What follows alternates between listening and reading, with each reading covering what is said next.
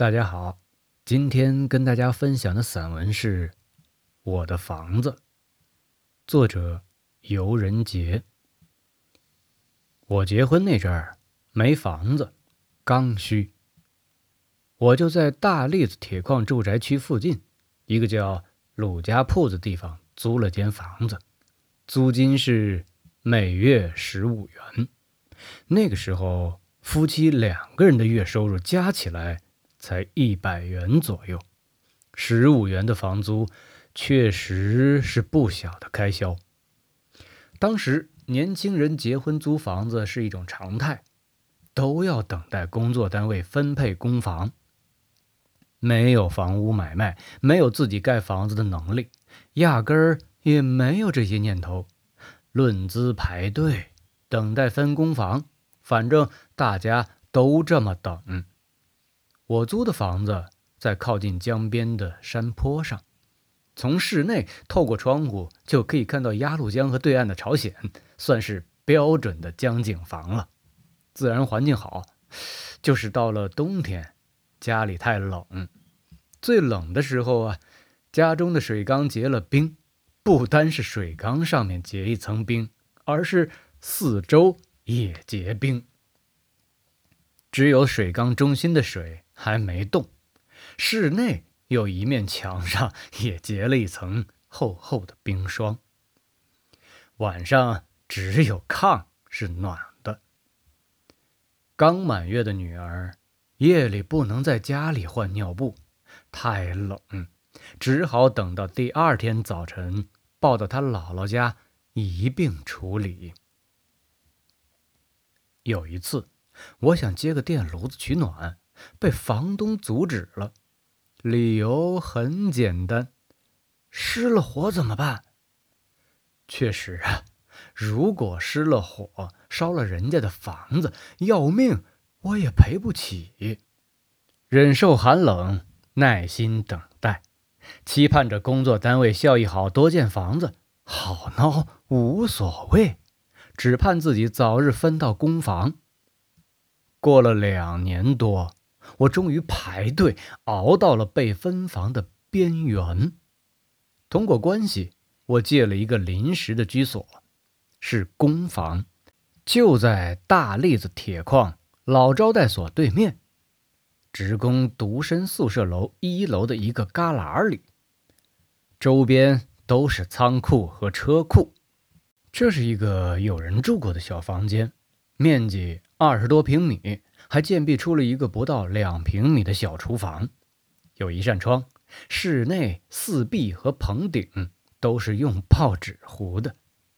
我们一家三口要在这儿等待分房了，这样每个月能省下十五元的房租啊！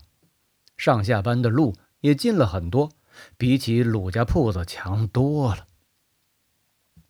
我用油漆把房门和窗户框。都刷成了绿色，又用白面做了些浆糊，把四壁和棚顶用报纸重新糊了一层。糊上报纸，一是为了清洁，二是为了保暖。小房子经过这样一拾掇，也有了点新模样。这可能是花钱最少的装修了。房子只有一个向西的窗，室内不通风。夏季非常潮湿，被褥隔几天就得拿到外面晒太阳。晚上家里头常闹老鼠，追逐打闹，吱吱乱叫。有一次，他们竟然钻到了棚顶报纸和天花板的夹层里打闹起来。抬头隔着报纸就能看到他们的足迹。是可忍，孰不可忍？我找来一根木棍，对准老鼠的足迹戳了上去。一声尖叫后，一只老鼠从捅开的窟窿掉了下来，被捅开了窟窿，用报纸再糊上，好像是在补天，效果很好。从此棚顶再没闹过老鼠。他们知道棚顶的报纸上玩耍不安全。室内有一组暖气片，好像是伪满洲国时就有的，不知道什么时候管路已经被掐断了，没热过。如果小屋子能通上暖气，既能省下些煤火钱，又能取暖，这成了让我睡不着觉的大事儿。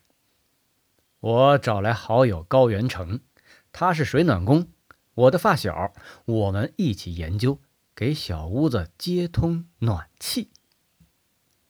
我俩带着手电筒钻进暖气地沟。暖气地沟就是暖气主管线经过的地下通道，人在里面要屈膝、弯腰、低头或者爬行。地沟已经年久失修，非常潮湿，还弥漫着一股难闻的气味。刚开始还好，要到我家房子下面时，上面楼道角落里有一个漏洞，有人常年把尘土和垃圾。弄进这个漏洞，日积月累，下面的通道被堵死了。我动用了敲镐，开始在地沟里进行掘进工作。经过一番努力，终于打开了一条可以爬行过去、通向我家地下的通道。原城接通了暖气管线，万事俱备，就等着冬天享受供暖了。那个时候。大栗子铁矿采用蒸汽供暖，不是水暖，是用锅炉把水烧成水蒸气，达到一定压力后，再靠这个压力供给用户取暖，不用循环泵，每天供暖三五次，一次供暖时间是一个小时左右。我家的暖气管路是私自接通的，管线长，管径细，管线里可能还有积水。暖气总是顶不过来，偶尔过来一次，持续时间也很短。暖气每热一次，我都非常高兴。我用手摸着暖气片，享受被烫的感觉，因为太难得了。暖气不靠谱，只好烧炕取暖。有一次，因为家里冷，妻子抱着女儿回娘家去住了，我的一个小舅子和我住在我家。怕夜里冷，我把炉灶里多加了些煤，感觉屋里有煤烟味儿，怕煤烟中毒，还特意开了一会儿门，放一放煤烟。我又弄了大半桶水，放在室内，听说这样可以预防煤烟中毒。一切收拾停的，我们放心睡觉了。这一觉就睡到了第二天下午的四点多。我醒来时。是躺在医院的病床上，我和我的小舅子煤烟中毒了。原来是我的另一个小舅子早起到我家来，发现我们煤烟中毒，真要感谢这个小舅子救了我们俩的命。如果是我们一家三口在家住，没人注意，那后果不堪设想。在医院里。我被输入了六袋子氧气才苏醒过来，从此我落下了个毛病，一闻到煤烟就头疼。通过这次煤烟中毒事件，我有了个意外的收获：矿里同意我家搬到独身宿舍二楼最西侧的房间，我终于有了个真有暖气的房子。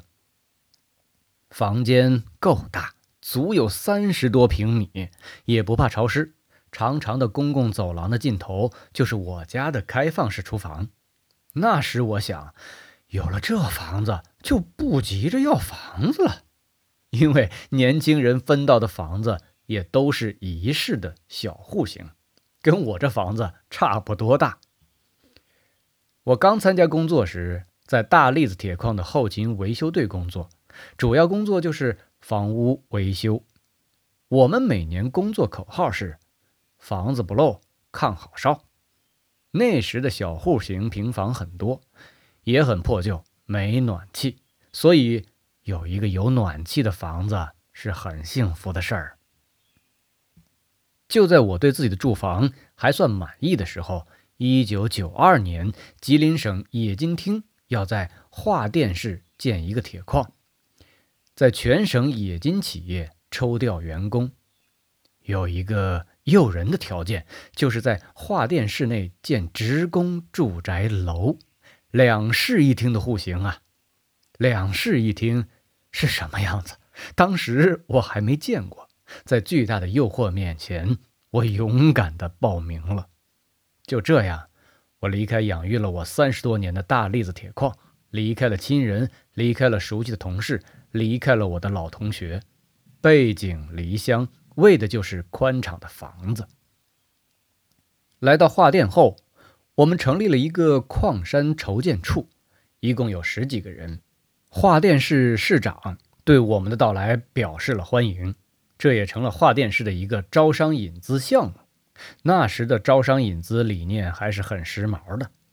化电市市长为我们在化电市建设住宅小区召开了专题会议，在会上当场减免了一些地方性收费。市长也提出了条件：住宅楼要建在化电市最主要街道旁。我们选择了在化电市。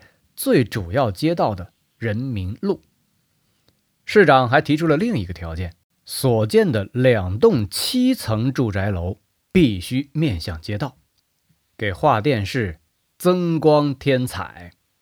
那时啊，小城市建个七层住宅楼都是添彩的事儿，所以我们的住宅楼就被建成了东西通透的香楼。在筹建处，我是会计。还是兼职打字员，在打印住宅楼合同时，我很认真。承建商老板问我客厅需不需要壁灯，我不知道什么是壁灯啊，没听说过。老板解释后，我把合同中的客厅和卧室都加上了壁灯。楼建好后，我如愿以偿的住进了宽敞的新楼房。说是宽敞，其实。每户还不到七十平米，当时那可是圆了梦了，真有一种很时尚的优越感。近二十平米的大厅、大卫生间、大阳台，地面铺着瓷砖，电话门铃、防盗门。这房子我一住就快三十年了，不想换了。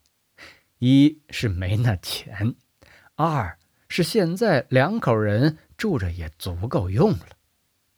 这三十多年变化太大了，我从一个满怀豪情的青年变成了一个退休工人。我那曾经很以为荣的房子，也早已经黯然失色，显得太一般了。相识的同龄人中，有很多有大房子的人。有人有几套住房，有人在大城市有住房，有人在南方也有住房，有人在国外也有房。这变化，也就是在这近三十多年中，安得广厦千万间，诗圣那超越了千年的梦想，就这么妥妥的实现了。我们真是很幸运的一代人呢。确实应该感恩时代，感恩祖国。感谢您的收听，我们下期再见。